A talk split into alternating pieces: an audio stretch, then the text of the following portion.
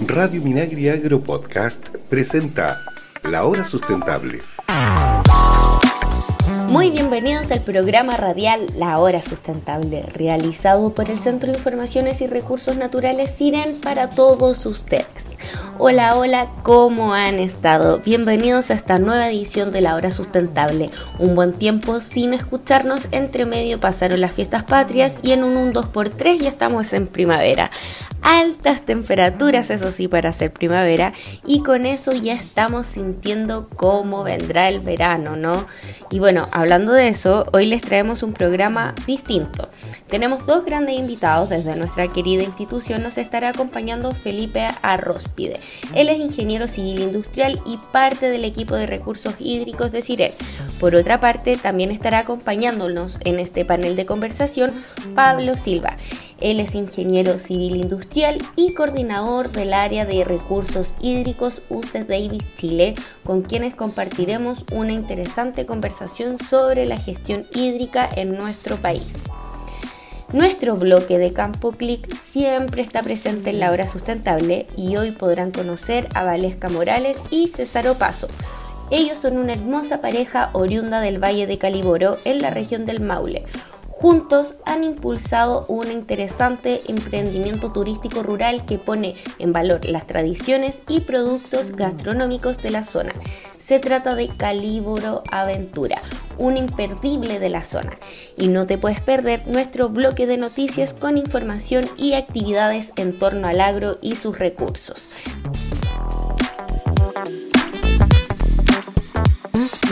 Y están con nosotros nuestros invitados, ambos ingenieros civiles industriales, pero que al parecer se conocen hace un tiempo.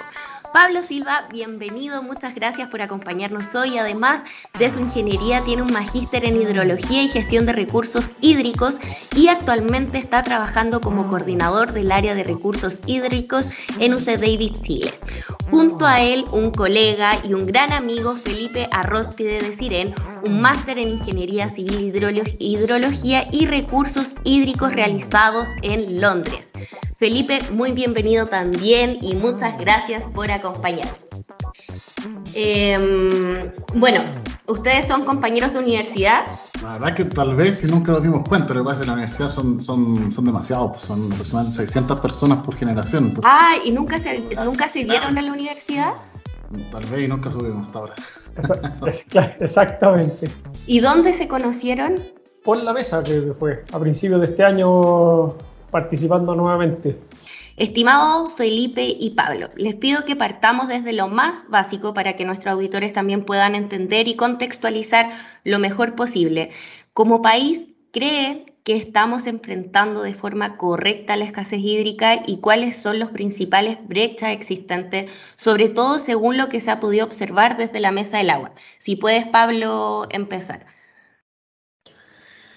A ver, eh, yo creo que hoy día, eh, ya después de prácticamente 11 años de, sequía, efectivamente se están empezando a ver líneas de trabajo que, en mi opinión van en la dirección correcta.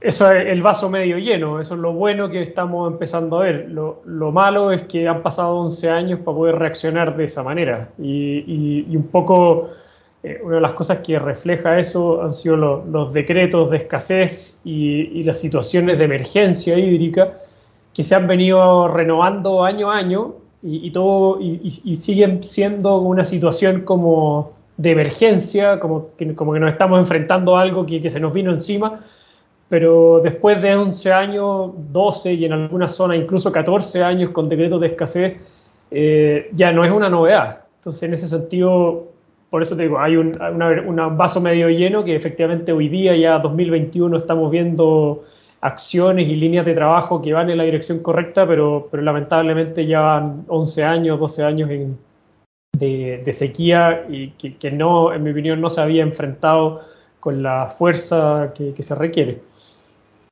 Sí, estamos un poco atrasados también. Tú, Felipe, ¿qué opinas al respecto? Eh, estoy muy de acuerdo, muy de acuerdo con lo que dice eh, Pablo. Es algo que se, se, ve hace rato, o sea, nosotros desde que fuimos alumnos en la universidad que se está hablando de este tema. Eh, y hay muchas aristas de las cuales uno eh, puede analizar esto. Está la parte, claro, de gestión, está la parte técnica, digamos, de cómo medimos esta crisis hídrica y cómo asignamos los recursos.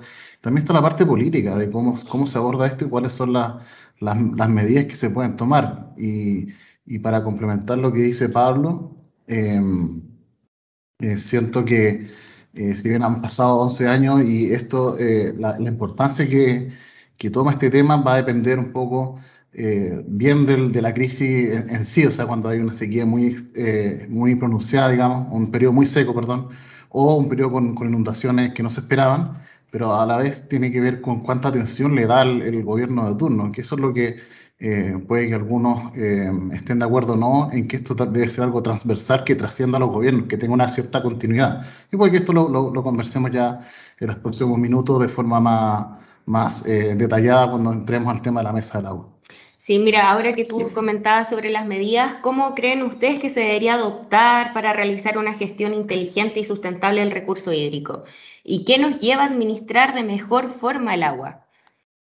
Eh, Pablo, tú si quieres comenzar. En esa línea creo que, conectando a lo mejor con la pregunta anterior, lo que son las mesas del agua y en plural, porque se han ido estableciendo tanto a nivel de coordinaciones de entidades de, Estado, pero también a nivel regional. Eh, creo que eso ayuda mucho a, poder mantener un canal de comunicación abierto entre los distintos usuarios, pero también con la academia, con la, con la empresa privada y, y, con las agencias estatales que participan en la administración del agua. Eso creo que es una muy buena instancia que permite, como te digo, coordinar esfuerzos y coordinar acciones entre distintas entidades. Y dado eso, uno de los temas que también creo que es muy relevante y, que se ha ido dando en el tiempo, yo creo que estudios de cuenca, modelos de cuenca se vienen desarrollando hace mucho tiempo pero se ha perdido, en, mi opinión, un poco la, continuidad y el uso de esa información en tiempo real. O sea, se realizan estudios durante dos o tres años que se actualizan cada cinco o diez años. Entonces, siempre estamos con un cierto desfase del estudio, de la información que se utilizó para poder evaluar el balance hídrico, para poder evaluar la situación actual. Si eso no fuese capaz de llevarlo a, a un tiempo real, sabiendo que existen cosas que son mejorables año a año, te permitiría también llevar una, eh, una, mejor sensibilidad de lo que está ocurriendo permanentemente con, con modelos en tiempo real. Y también un punto que, es muy relevante y que surge muchas veces en conversaciones respecto a las medidas de gestión de agua es que hasta la fecha muchos modelos de balance han utilizado los derechos de agua como la referencia respecto a la demanda y no una demanda real de agua. Entonces se hacen los balances en base a los derechos constituidos, y, pero no necesariamente se están utilizando esos derechos para abajo o para arriba, o, menos, menos que los derechos o más que los derechos, entonces el balance también tiene una cierta distorsión. Y, eso son esas dos líneas, creo yo, lo que es la información y modelos en tiempo real de, de balance y actualizar los balances en función de las demandas, lo que permitiría, creo, hacer una mejor gestión de, de los recursos. ¿Tú, Felipe, opinas lo mismo que Pablo? Sí, súper de acuerdo con Pablo. Y para ahondar en eso, o sea, lo que comenta Pablo, de, que estamos como un poco en desfase, ¿cómo, ¿cómo explicar eso? O sea, claro, digamos que nosotros estamos haciendo balances hídricos, estudios, y, y estamos haciendo estudios de situaciones que ocurrieron hace claro, 5, 3, 10 años, lo que sea, y estos estudios también no son fáciles de hacer, también tienen su tiempo. Entonces, haciendo como la cronología, un poco la línea de tiempo de esto, hay una situación, eh, hay un comité o alguien eh, está preocupado por esto, hace, eh, hace un llamado, ¿cierto?, a la comunidad científica a estudiarlo, eso también tiene un tiempo, entonces ya empiezas a, a, a atrasarte, digamos, y los resultados van a ser, van a salir en dos, tres años, que eran sobre, sobre una situación que ocurrió hace cinco o hace tres años también. Entonces, eh, lo que dice Pablo es súper cierto. Si pudiéramos tener una, una eh, un panorama en tiempo real de la situación hídrica con la mayor precisión posible, sería mucho más fácil eh, empezar a pensar en una gestión, digamos, óptima, inteligente, estratégica, le pongas el apodo que tú, que tú prefieras. Em, es súper complejo desde el punto de vista tanto de los recursos humanos involucrados, los recursos tecnológicos, estamos hablando de, de, infinidad de datos. El tema de la continuidad también es cierto, de que hay estudios que se realizan y que después no, no, no, se continúan o se dejan ahí eh, para que el resto los consulte y nadie sabe que existían. Y esto es un tema que siempre lo vemos en, en las distintas eh, comisiones, reuniones o las mismas mesas. Eh, entonces, resumiendo todo, yo siento que avanzamos dos pasos, pero retrocedemos uno. Entonces, si ese paso para atrás pudiéramos anularlo, ¿cierto? Y avanzar dos pasos siempre, sería, sería espectacular. O incluso avanzar uno, pero no, retroceder, digamos. Ese es el, el, el, mensaje. Que las cosas fueran con más inmediatez. Súper. Y bueno, eh, esta pregunta es para los dos. Eh, ¿Cuál es el rol de la teledetección en la gestión sustentable de los recursos hídricos? Eh, ¿Alguno que quiera responder primero? Ya, yo. Póngale más. Mira, la, la, teledetección ha sido casi que una propia revolución industrial en el sentido del, del enfoque científico que se le ha dado a esto. O sea, eh, en, tiempos, en tiempos antiguos, ¿cierto? Se, recurría a la, a la, experiencia y a, un poco a la astronomía, ¿cierto? A saber cuándo eran las estaciones, para saber efectivamente cuándo era el, tiempo de hacer los cultivos. Y ahora tenemos satélites en todos lados, tenemos eh, inteligencia artificial en el sentido del, machine learning, ¿cierto? Para poder detectar patrones y a partir de eso eh, hacer ciencia cada vez más compleja, pero que a la vez responde eh, más preguntas. Y aunque, aunque hay que resaltar que es justo, justo este, no, quiero decir mala suerte, pero justo la, suerte nuestra de que nuestro, eh, nuestro ámbito, el tema meteorológico, hidrológico, es increíblemente incierto. O sea, nosotros lo vemos todos los días en, la televisión cuando de repente dicen salgan con paraguas y no llueve. Eh, y eso tú lo comparas con el eclipse que fue hace dos años atrás. Ese eclipse se podía haber pronosticado hace dos mil años. O sea, tenemos ciencia y matemática que es capaz de predecir los próximos eclipses hasta los próximos 5 millones de años, pero no somos capaces de predecir con un 100% de certeza si es que va a llover o no.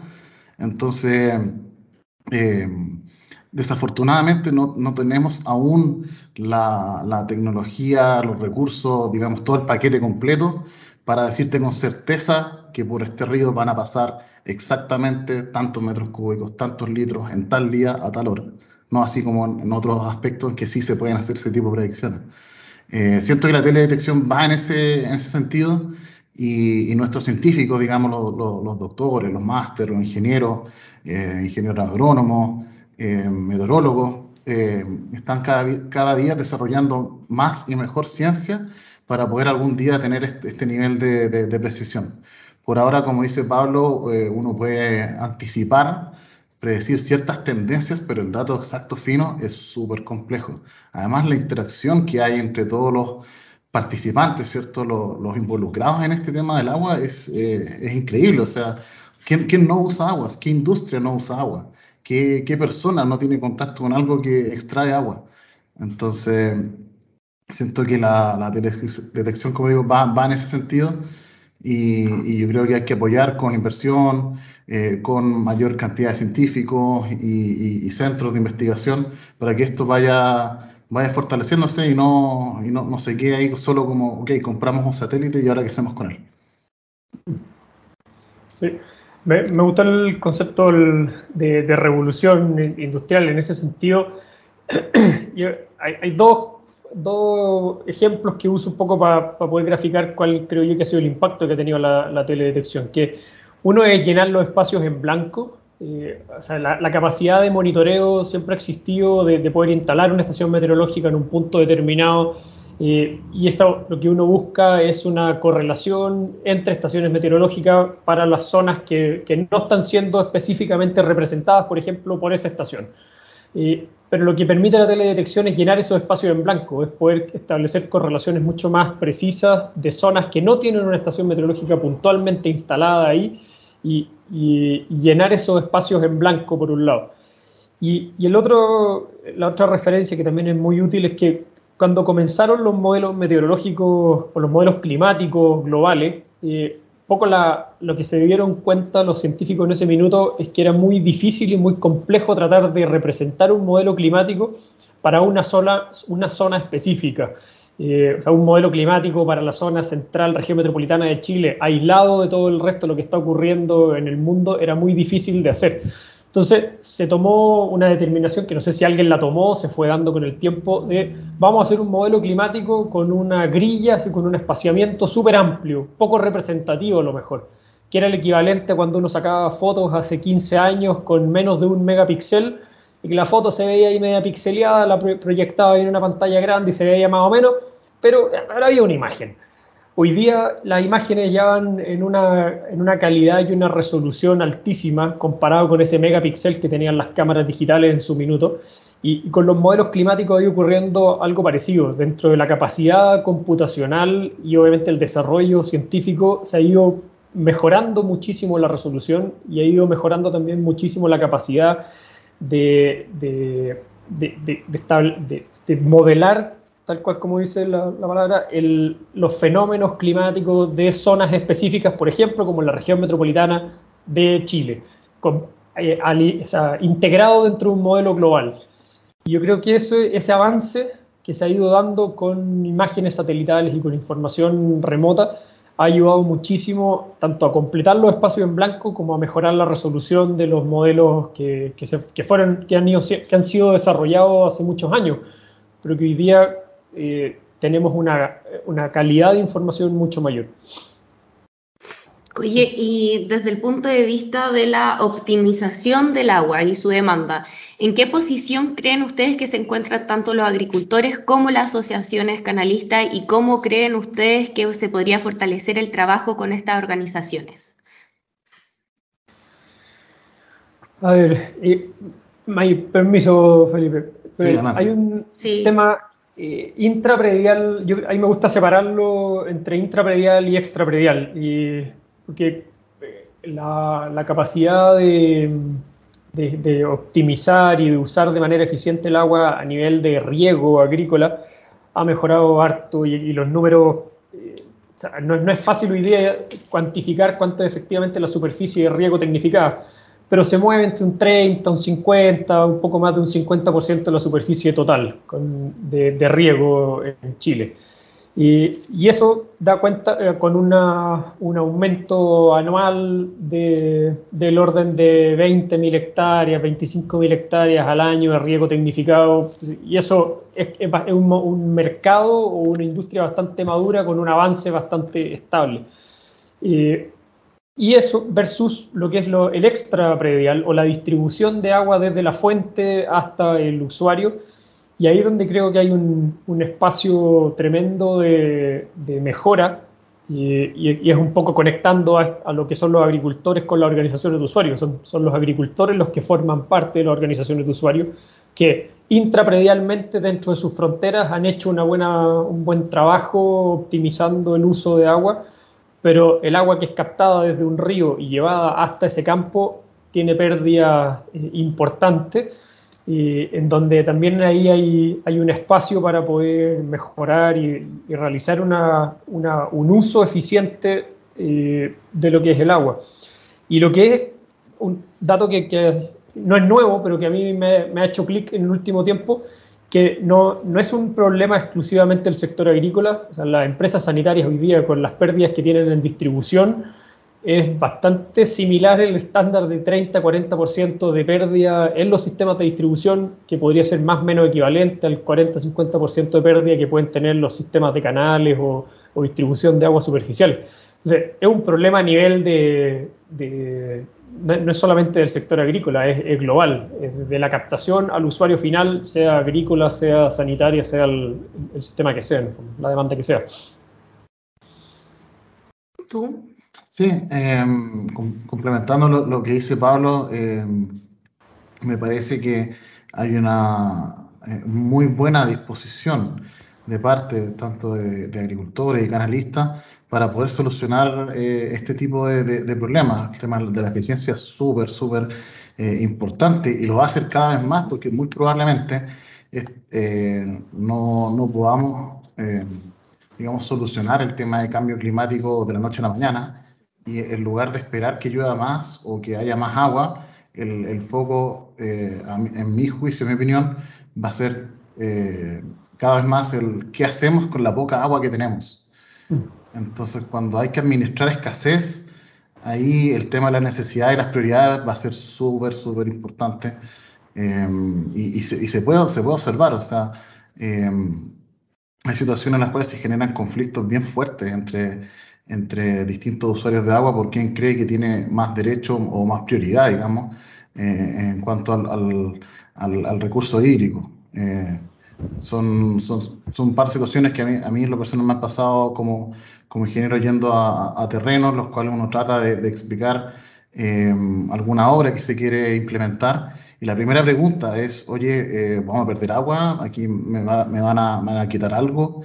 Em, entonces, en ese sentido, la exposición es súper eh, es súper buena, es súper buena. Las preguntas son demasiadas, son muchas preguntas em, y uno de repente no, no tiene tiempo para responderlas todas o, o, la, la, la, ciencia un poco más complicada en ese sentido de poder traspasarla a nivel usuario y decirle, sabe que nosotros tenemos el mismo interés que usted en, tratar de administrar este, este recurso. Entonces yo encuentro muy positivo que haya, que, que, haya este tipo de interacciones, ¿cierto? Tanto mesa del agua como reuniones que haya entre distintas organizaciones para, para poder eh, entre todos en conjunto solucionar este problema. Eh, si es que todos remamos por el mismo lado, eh, yo creo que se pueden lograr cosas importantes.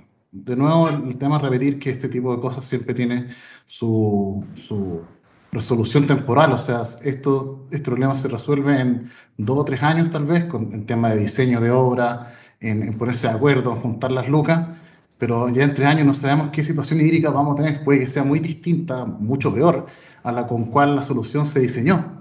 Entonces es un, es un, es un tema en el cual la agilidad y la coordinación es súper importante, porque cada segundo que gastas es un segundo de incertidumbre lo que va a pasar más adelante. Buena, buena referencia hiciste al final. Y bueno, ahora como tú estabas comentando, eh, se han realizado, y esta pregunta va directamente a los dos, pero me gustaría que comenzaras tú, que se han realizado tremendos esfuerzos para llamar la conciencia de la comunidad en general en el cuidado del agua. A esta altura es muy difícil que alguien no sepa que estamos ante un grave escenario de sequía, pero sin embargo algo falta para que las palabras se concreten en acciones. ¿Qué podemos hacer las instituciones, los servicios públicos, los científicos para acercarnos al agricultor y al ciudadano? Ustedes también que han tenido las experiencias en, en terreno, que han tenido la cercanía con ellos, eh, cómo uno se puede acercar al ciudadano que no es experto en esta materia y que adopte estas medidas concretas que vayan en directa relación al ciudadano con el recurso hídrico? Eh, eh, esta respuesta puede ser un poco complicada, ya que involucra, digamos, casi que un, deseo personal un poco ambicioso, pero tiene que haber, o sea, uno reconoce que hay mucha concientización de esto, uno lo puede observar eh, eh, en todos los medios de comunicación, que se habla que el agua, el agua es súper importante, pero hay una brecha gigantesca en, en temas de, eh, territoriales, digamos, en cómo nosotros nos acercamos como científicos al, digamos, al, al, usuario de a pie. ¿Por qué? Porque el usuario está muy eh, esparcido territorialmente, las sociedades científicas suelen hacer lo contrario, suelen, suelen eh, digamos, eh, agruparse, ¿cierto? En, por ejemplo, en un centro de investigación y, ahí se quedan. Eso no, no, no, quiere decir nada, no es bueno ni malo, es la naturaleza de cómo se mueven estas estas organizaciones de personas. Entonces siento yo que el, el, mensaje importante es el acompañamiento, el estar ahí mes a mes. Creo que día a día tal vez puede ser un poco un poco ambicioso, un poco excesivo, pero estar el mes a mes, la palabra clave que, es, que, siempre menciona Pablo es la continuidad, la continuidad de estos esfuerzos. Eh, me ha pasado que, eh, eh, y yo lo he escuchado, de, de, no, de nuevo, no dar nombres, sin dar nombres, pero hay muchos usuarios de agua que dicen, sí, nos, ya vinieron de tal parte, nos ayudaron un rato, y, y después esto quedó aquí, nosotros no fuimos capaces de, de, darle continuidad porque nos faltaba un poco de ayuda técnica, o al revés, nosotros teníamos toda la, eh, tuvimos el apoyo técnico, nos faltó la plata, eh, o distintas situaciones. Entonces, eh, me parece que el, acercarse más va por el tema de, acompañar, de patrocinar, no solo entregando recursos directamente, sino tome aquí tiene, sino que, oiga, nos, asegurémonos que esto funcione, eh, asegurémonos que esto sea, eh, digamos, autosustentable en el sentido de que se pueda mantener año a año y, de ahí ir soltando para que las propias comunidades, como dice Pablo, sean autónomas en, el sentido de poder gestionar bien sus recursos. Em, y, como el agua es, es, un, es un, un, componente que, em, digamos, abarca todo el planeta, entonces tú no, no, puedes pretender ser un ente central que desde un solo lugar em, lo, lo, organice. O sea, tienes que darle acceso a la gente, a, la gente donde eh, ocupa su agua, de poder administrarla de, de, una manera que para todos sea beneficiosa. Em, y en eso, de nuevo, acompañamiento, difusión y autonomía. Pero son las palabras clave. Sí, ¿y tú, tú, Pablo, estás de acuerdo con lo que dice Felipe? Sí, o sea, de hecho, hay, hay bastante ahí que, que me parece yo creo que es más que un deseo personal, yo creo que hay mucha gente que, que también está bien alineada con, con ese tema. Una de las cosas que me tocó ver eh, estando en, California, yo tuve la suerte de, estar en el minuto 2013, 2014, 2015, que fue uno de los periodos críticos de la sequía también en California, que ha continuado, pero, pero ese fue uno de los periodos críticos que tuvieron.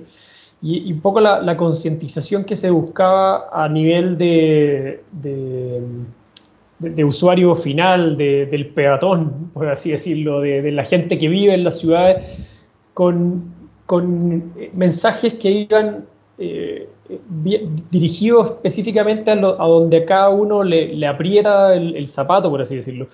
Y yo creo que eso acá en, en, esta, durante este periodo de sequía ha faltado un poco, porque seguimos o sea, la mayoría de la población, porque hay muchos sectores rurales y muchas zonas que, que efectivamente se han visto muy afectadas y que no tienen disponibilidad de agua eh, constante, sino que dependen de camiones y de una serie de otras cosas, pero suministro constante. Pero en las ciudades, por lo general, no ha habido un problema. Uno abre la llave y sale agua. Ni siquiera hemos tenido restricciones de, abastecimiento, ni, horarios, ni turnos, ni nada. O sea, por lo tanto, uno dice, no, es un problema es un problema de otros, es un problema de... No, es mi problema. Y un poco lo que se buscaba con esas campañas era desde cosas muy básicas, que no sé cuál habrá sido la efectividad, pero, pero a mí me parecía bien interesante esto de repartir eh, relojes de arena con tres minutos para poder eh, instalarlos en la ducha y que uno dijera, ah, sabéis que la, ducha debiera ser de tres minutos o menos. Eh, existía una cultura en California de que uno se sienta a la mesa en un restaurante y te sirven un vaso de agua y, empezaron a poner avisos en las mesas de los restaurantes que decía el agua se va a servir solamente si usted lo solicita. Y decir, bueno, ¿cuál es el impacto que tiene eso en, el, en, la disponibilidad total de agua del Estado? Muy baja, pero lograban crear conciencia en la gente de que esto es un problema que, que no afecta solamente a los productores agrícolas o no afecta solamente a la minería por allá lejos en el norte o a, las sanitarias de los sectores rurales, sino que debiera afectar a todos. Y, y en estas permanentes eh, gallitos que hay entre que la agricultura es la que más consume agua, pero la agricultura consume agua para producir alimentos que abastecen a las ciudades. Entonces existe un, balance ahí, un, neteo de, de, quién usa el agua para producir, pero quién usa el agua para, para consumir finalmente, que también ayuda un poquito a entender que está todo relacionado. Y, eso, en mi opinión, aquí creo que ha faltado un poquito ese trabajo más social, eh, casi de marketing, eh, de poder conectar este problema que es transversal en el país con la, la, sociedad, con la gente. Como decía esto al principio, eh, a cualquiera que uno le pregunte hoy día te va a decir, sí, estamos en sequía. Bueno, ¿y cómo me afecta a mí esa sequía? No, no, no es un problema mío, es un problema de otro. Eh, y hasta que no se sienta realmente que ese es un problema de uno, eh, las, las, ganas de poder hacer algo, la, la, actitud de poder hacer algo, no creo yo que va a ser muy difícil de cambiar. Y, y, a lo mejor van a tener que pasar todavía un par de años más para que lo empecemos a sentir, no sé si en el bolsillo, pero sí en las propias casas o en, o en, el, en, el, en el, entorno en el que a uno le, le afecta finalmente. Sí, Felipe. Sí, eh, gracias, amiga. Eh, complementando lo que dice Pablo, recuerdo una, recuerdo hace un tiempo una campaña, no, no recuerdo exactamente dónde ni cuándo, pero eh, me causó mucha curiosidad, que era, por ejemplo, cuánta agua en litros, digamos, era un jeans, cuánta agua era un computador, cuánta agua era un, digamos, estos, estos vasos de cartón de los que uno se sirve el café, más la producción del café. Entonces, eso si uno después, si uno hace el ejercicio, digamos, un día que uno no tenga nada que hacer y esté mirando hacia el cielo, eh, póngase a pensar, em, pensando en nuestros auditores, eh, póngase a pensar cuánto de eso uno lo hace todos los días, o sea, cuántos litros en una taza de café, cuántos litros tal vez en cosas que uno puede evitar, eh, en ropa excesiva o, ropa que no está usando. La carne. Claro, los mismos alimentos que uno de repente tal vez compra de más y termina botando. Bueno, eso multiplíquelo por su núcleo familiar, ¿cuántos serán? ¿Cuatro, cinco, seis personas? Multiplíquelo por todos los días, 365 por sus 60, 70 años de existencia y multiplíquelo tal vez por todo el país y empiezan a dar números, números grandes. De concientizar a la gente. Claro, entonces tal vez si eh, puedo, eh, eh, digamos, llevar mi propia taza, como hacen algunas compañías de, de, café, ¿cierto? Que tal vez puede sonar un poco de marketing, pero pero si vamos sumando los días, las semanas, los meses y los años, sí puede hacer una, una diferencia. Eh, usar el uso eficiente del papel. papel también, eh, eh, el, el, proceso de fabricación de papel consume una cantidad importante de agua, papel higiénico, el papel de cocina. Em, todas estas industrias, no, no, quiere decir que hay que eliminarlas ni nada, son súper importantes, son súper necesarias. De hecho, son de primera necesidad. Eh, pero sí el uso, el uso inteligente y el uso estratégico. Sí. Claro, y además se ahorran unas lucas. No, y en ese perdón, un, último puntito, pero, pero hay un tema ahí que uno de repente tiende a. Somos re, re buenos y no es un problema de los chilenos, un problema de, creo que de la raza humana, de echarle la culpa al otro, decir, pero si es la agricultura la que está consumiendo agua, que sean ellos los que ahorren y, que sean ellos los que inviertan para pasar de una eficiencia un 50% a un 80, 90% de riesgo tecnificado. Yo creo que es válida la pregunta de qué es lo que tengo que hacer yo internamente en mi consumo diario para poder pasar de un 50% de eficiencia a un 80 90. Y, y ahí uno se da cuenta que, que, es bastante cuesta arriba, no es tan simple hacerlo. Y, y ahí y eso da cuenta también de la magnitud del desafío de lo que implica ser más eficiente en el uso del agua. Y, cuánto es el promedio de litros por persona a día en mi casa versus el promedio nacional y, versus un promedio sustentable, si es que existe ese promedio sustentable. Yo creo que ese tipo de preguntas, cuando uno se las hace, logra dimensionar el problema y, la situación en la que está cada uno metido. Claro, y solo a complementar hay algo más muy coloquial. Eh, uno suele pensar esto puede ser un paralelo como con las dietas cuando uno quiere bajar de peso. No se trata de cortar todo raíz eh, de una, sino que es impracticable, sino que son metas, eh, metas alcanzables, metas realizables, metas posibles. O sea, no, no, se le, no, se le, pide a la gente que, deje de bañarse, no, sino es eso. Es obviamente tomar un minuto más corto o, por ejemplo, cuando se lavan los dientes, ¿cierto? Cerrar la, la llave del agua, cosas mínimas que uno de a poco puede irse eh, interiorizando y después las adopta. Si no, no, repito, no, que no es cortar todo de raíz porque es imposible. Además, nosotros como seres humanos tenemos en, este periodo de la humanidad en, particular una, una mentalidad súper de, consumo, de, de gasto pero yo siento que lo mejor de la humanidad sale en los periodos de escasez y los periodos de crisis. O sea, imagínate solo pensar el, el, año pasado, ¿cierto? Que iba a haber Teletón y hubo algo semejante igual en tema de pandemia y se logró llegar igual a la meta o estoy muy cerca, no, la verdad que no recuerdo porque estaba, estaba muy ocupado con, haciendo mi tesis. pero, pero la gente se pone a solidar igual y siempre hay de, de dónde sacar. Entonces, aunque lamentablemente el tema de llegar a, situaciones de escasez implica sufrimiento, implica tal vez perder eh, eh, vida, ojalá nunca llegar a eso. Pero siento que como especie humana las mejores soluciones obviamente ocurren cuando hay periodos de escasez. Y el llamado a todos los científicos es a seguir trabajando, a seguir trabajando, encontrando soluciones y a, a, contribuir en este, en este tema, que si bien uno ve océanos gigantes de agua, el, agua que nosotros usamos no, no, no, viene de ahí directamente, sino que viene de los glaciares que se están, que están retrocediendo, ¿cierto? En la Antártica que se está derritiendo a poco. Entonces hay que, hay que tener conciencia con nuestros recursos. Sí, eh, dieron muy buenas medidas para concientizar el tema y también para que la gente eh, los tome en cuenta. Bueno, fue un gusto, chiquillos, haberlos tenido en este programa, La Hora Sustentable. Muchas gracias por haber participado y por todos estos minutos de información que les pudieron entregar a todos los auditores que nos están escuchando ahora. Muchas gracias a ti pues, por la invitación y gracias Felipe también por acompañar. Sí, muchas gracias Ia, muchas gracias Pablo, gusto verte ¿no? y espero verte de nuevo en la mesa del agua pronto. Hicieron un súper buen dúo. Están para más paneles de conversación. Y a continuación, el bloque que te entrega el dato del campo a tu mesa con los mejores productores del mundo del agro. Es la hora de Campo Click. ¿Sabes qué es? Te invitamos a escuchar la siguiente cápsula. Recorre Chile desde tu casa con la aplicación móvil, apoyando cientos de pequeños y medianos emprendedores. Descargando Campo Click en tu celular, podrás contactar a más de 4.200 productores en todo Chile, con una gran variedad de productos y al mejor precio. Y ya está con nosotros Valesca y César desde la región del Maule en la comuna de San Javier. Ellos producen su propio vino, pero además invitan a vivir todo el proceso de producción, incluyendo servicio de alojamiento y restaurantes donde solo se utilizan ingredientes locales. Una gran experiencia de la que no te pueden contar otros, sino que tú tienes que escucharla. Y acá estamos con los impulsores. Hola, hola. Hola, Iva, ¿cómo estás? Acá nosotros, bien, poniendo el hombro nada más acá en el campo. Bueno, mi nombre es Valesca Morales, soy emprendedora de la provincia de Linares, lo que es San Javier, nuestra comuna es de San Javier y el lugar donde estamos ubicados se llama Calioro. Nuestro emprendimiento familiar se llama Calioro Aventura. Es un emprendimiento que partió después del terremoto del 2010, viendo como una posibilidad de mejora para lo que es el sector, más que esta familia campesina que somos nosotros, viendo lo que es una mejora y posesionamiento del territorio.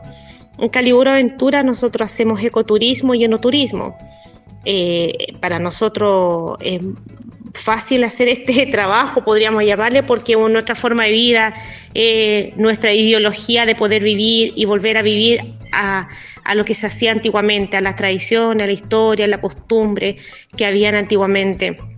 Nosotros hacemos esto en familia, con nuestros hijos, con mi esposo, nos ayudan también mis papás. El hecho de ser usuario de INDAP a nosotros nos ayuda mucho lo que es potenciar nuestra agricultura, ya que nuestro, la gente que llega acá, los turistas, pueden comer los productos naturales que nosotros tenemos acá y así podemos hacer lo que es un turismo bien sustentable. Nosotros producimos todo lo que se consume y lo que se toma acá prácticamente, ya que nosotros somos productores de vinos, vinos naturales y tenemos invernaderos, producimos eh, todas las verduras, todos los insumos que necesitamos para el restaurante. Entonces la gente cuando viene acá toma vinos naturales, vinos orgánicos. Nosotros mostramos un viñedo de secano sobre 150 años, que son nuestros viñedos. Estos viñedos se trabajan como se hacía antiguamente, con caballo, con arao, los aramos y los picamos a mano. Entonces, cosa para nosotros bien entretenida, como volver hacer las cosas como se hacía antiguamente, sin producto químico, sin invadir el medio ambiente, sino que hacer que la tierra viva y respire igual que nosotros. Más que nada es que, que, cuidemos todo lo que tenemos. Y bueno, y todas estas actividades que nosotros hacemos, lo que es el turismo, eh, hacemos que la gente viva una experiencia en torno a un ambiente natural, campesino, de familia campesina, que viva esto la gente, que lo transforme en una experiencia, en una gran experiencia. Ahora nosotros también tenemos todo lo que es centro de eventos, piscinas, tinas calientes, hacemos vinoterapia, eh, tenemos lo que son paseos al río, hacemos trekking, pesca deportiva. Nuestros hijos tienen un emprendimiento que se llama Pesca Buenaventura y, y es Benjamín y Javier y ellos dos hacen la pesca y practican la pesca de distintas modalidades, pero parten a lo que es antiguamente también, lo que es el tarro, con caña, con mosca, y están innovando un poquitito en eso. Y nuestros turistas también tienen la opción de participar en esos paquetes turísticos que ellos ofrecen. Así que como puedes ver, Iba, esto es bien entretenido porque aquí interactuamos los niños, eh, hacemos que también participa la gente de la comunidad, las artesanas, esa señora que no tenía en su casa muchas veces qué hacer y veía como un hobby tejer un, chaleco de lana, nosotros le decimos, bueno, crea un emprendimiento en su propia casa y nosotros potenciamos eso llevando a nuestros turistas allá. Bueno, le hacemos la invitación si alguien se interesa en venir a conocer esta familia acá en, Caliboro, en la región del Maule, en San Javier. Nos pueden contactar nuestro celular es el más 569 989 79511.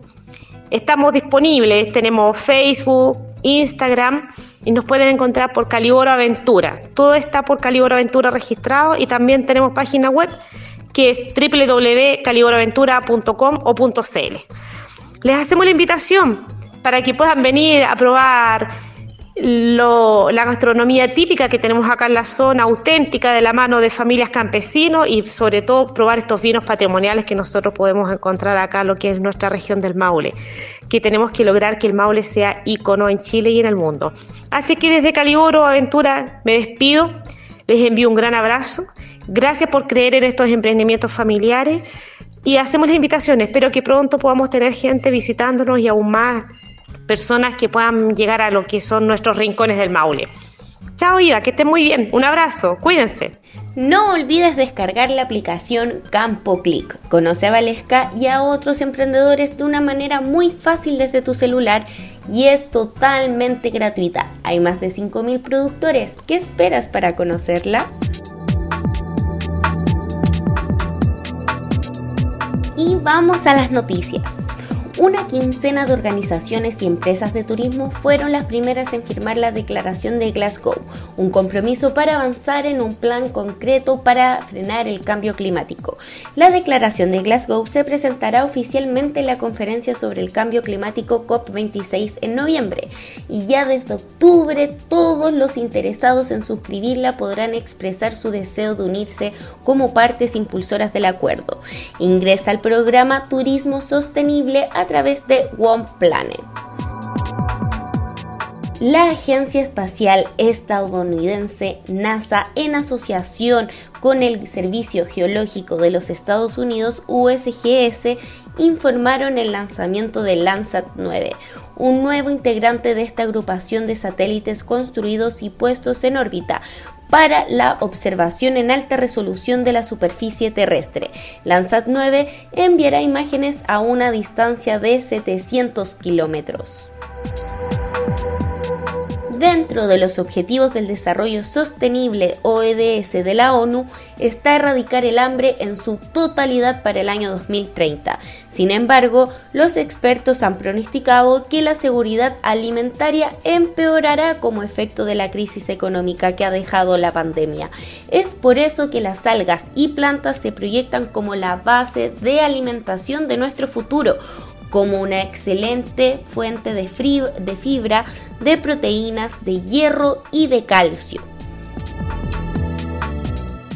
No se olviden de visitar nuestras redes sociales digitales en Instagram como arroba sirenchile y en Twitter como arroba siren-chile. También mantente informado de cada actualización de nuestra institución en www.siren.cl. Y con este bloque de noticias culminamos nuestro programa La Hora Sustentable. Recuerden que debemos continuar cuidándonos ante el coronavirus, así que tomen todas las medidas y nos vemos en una próxima edición. Cuídense mucho, chao, chao. La Hora Sustentable es una iniciativa de Siren y Fucoa del Ministerio de Agricultura. Escucha este y otros programas de Radio Minagri Agro Podcast en el sitio web www.radiominagri.cl y síguenos también en Spotify y Apple Podcast.